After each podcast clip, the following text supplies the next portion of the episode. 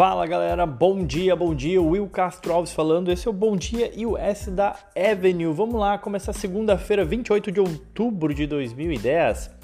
Primeiramente falando sobre os mercados na semana passada, S&P e Nasdaq voltaram às máximas. O S&P acima dos 3 mil pontos. Então, realmente, semana passada foi uma semana muito positiva. É, na sexta-feira, a gente viu o Nasdaq fechando com uma alta de 0,7, o S&P fechando com uma alta de 0,41 e o Dow Jones 0,57. Eu acho mais importante é salientar que os índices americanos voltaram às suas máximas. A, trégua né, na retórica agressiva aí da trade war tem ajudado. E junto a isso a gente teve diversos balanços ao longo da semana passada, eu comentei e vou comentar também ao longo dessa semana. Chama a atenção também para o dólar. O dólar fechou semana passada a 4,0038, R$ reais queda aí de mais de 2% na semana e mais de 4% desde a máxima do dia 15 de outubro. Então, dólar aí a R$ reais de novo. Quem, quem já estava com saudade?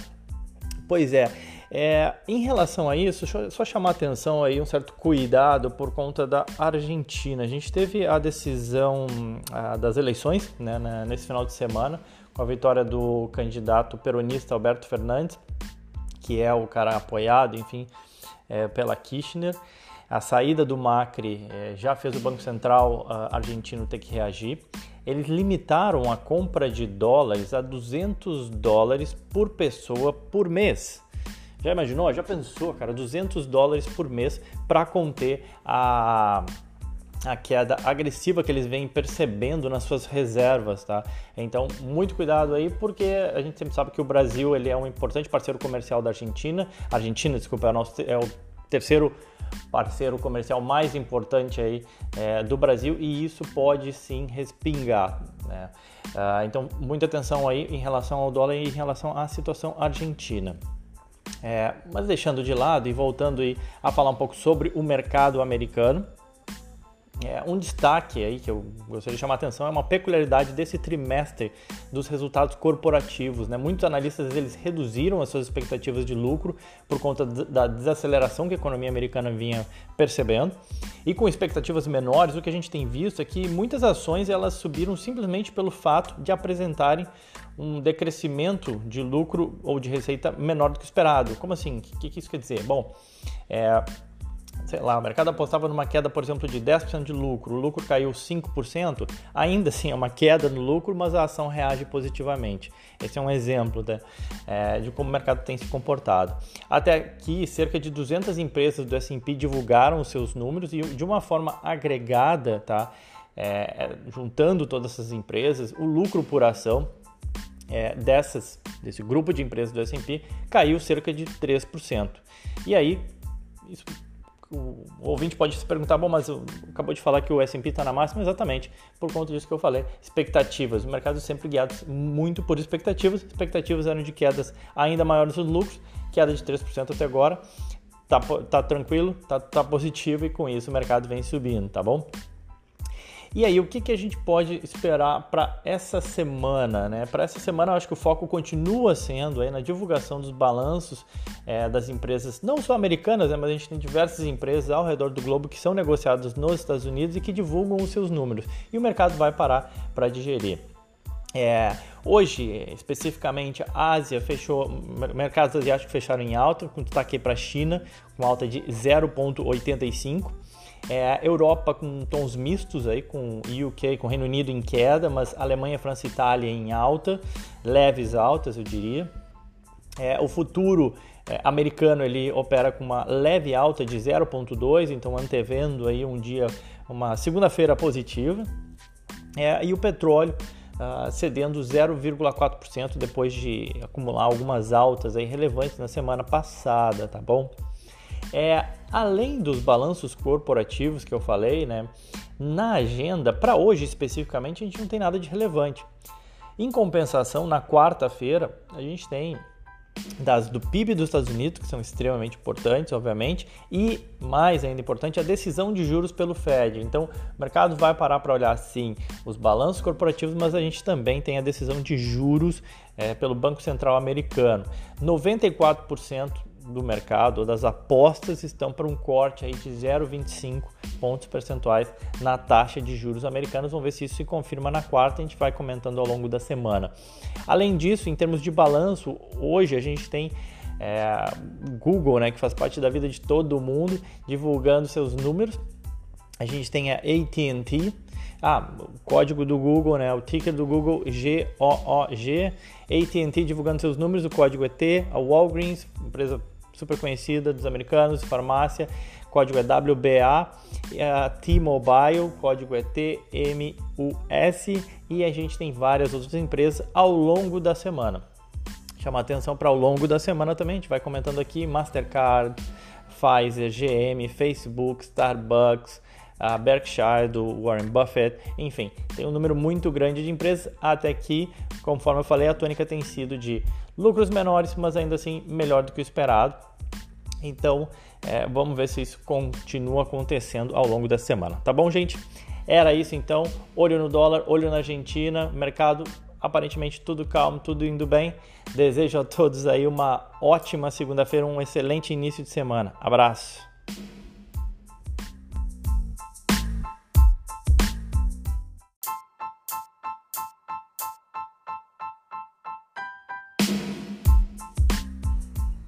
Fala galera, bom dia, bom dia. Will Castro Alves falando. Esse é o Bom Dia USA da Avenue, 1 de novembro. Muito bem-vindo novembro, depois do Halloween de ontem, 31 de outubro. O mês de, adentramos no mês de novembro.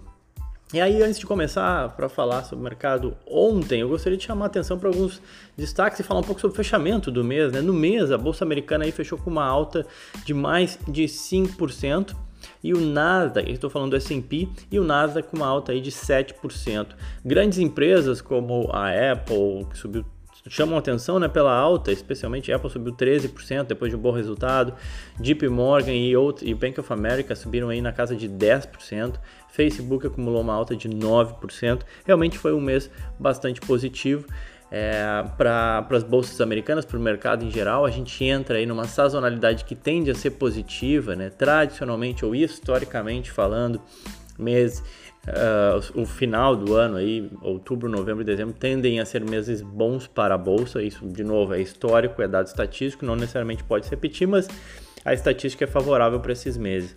E setorialmente, chamar atenção para o setor de healthcare, saltou aí 8%, teve, foi o destaque em termos de performance setorial. O setor de tecnologia também foi muito bem, com na média altas aí de 5%. Financials também, não por acaso, citei JP Morgan, Bank of America, também subindo 5%. Então realmente foi um, um mês positivo aí com uma visão, digamos assim, que vamos ter alguma resolução em relação à trade war, Estados Unidos e China, corte de juros do Fed sustentando também as bolsas. Então tudo isso ajudou aí nesse move do mês. Ontem, especificamente, a gente teve um dia de uma leve ressaca, um leve Halloween, digamos assim, no mercado. O S&P com uma queda de 0,3, Nasdaq 0,14 e Dow Jones 0,52. Interessante também, Bolsa Brasileira também teve um mês muito bom, enfim, como os mercados globais, mas ontem caiu aí um pouco mais de 1% e a gente viu muita volatilidade em, em dia de rolagem do, do índice dólar. O dólar fechou a 4,0173, mas teve bastante volatilidade, chegou a bater 396 alto, foi a 404, enfim, movimentos bastante amplos aí no dólar ontem que fechou, como eu falei, a 401, voltou aí acima dos 4. É, ontem a gente, enfim, a gente segue na safra de balanço, ela segue bastante intensa. Ontem, ontem a gente teve, vou citar duas aqui bem conhecidas, é, acho que de todos, de muitas pessoas. Primeiro a Estée Lauder, que o código é EL, a gigante aí do, de maquiagens e perfumes, é, com várias marcas bastante conhecidas, como o caso da, da MAC, um, como um, Michael Kors, perfumes da Michael Kors, perfume da Tommy Hilfiger, Clinique, enfim, tem uma, um, uma lista vasta aí no portfólio de marcas a Estée Lauder. As ações caíram ontem 4%. Eles citaram muito a desaceleração macro, os protestos em Hong Kong, né? É, eles têm uma atuação lá em Hong Kong e o turismo lá foi bastante afetado, foi duramente afetado, inclusive o PIB é, mostrou já é, recessão em Hong Kong. Só que Hong Kong representa só 4% das vendas para eles, mas eles ainda assim citaram é, chamando atenção né, para essa desaceleração, para todo esse movimento que acabou afetando as vendas em shoppings, que é, eles têm bastante participação em vendas em shoppings. É, e também tem, obviamente, é algo já maior que essa mudança no padrão de consumo para cada vez mais um consumo online. É, então esse, esse menor tráfego em lojas, não só lá em Hong Kong, mas enfim no mundo como um todo também afetou, afetou inclusive as suas expectativas para 2020. Eles revisaram aí é, as expectativas de crescimento de lucro para 2020. O trimestre em si da Estee ele bateu as estimativas de lucros e, e receitas. As receitas cresceram aí 11%, tá? É, mas conforme eu falei, essa perspectiva ou eles terem chamado atenção para essa desaceleração macro acabou ajudando aí a bater um pouco no papel, caiu 4%. É, nenhuma grande, nada de paura, mas enfim, é, esse Lauder teve um dia menos positivo ontem. É, contrariamente, Kraft Heinz, né, KHC, o código, soltou um resultado mostrando novamente queda de receita, dessa vez aí de 4%.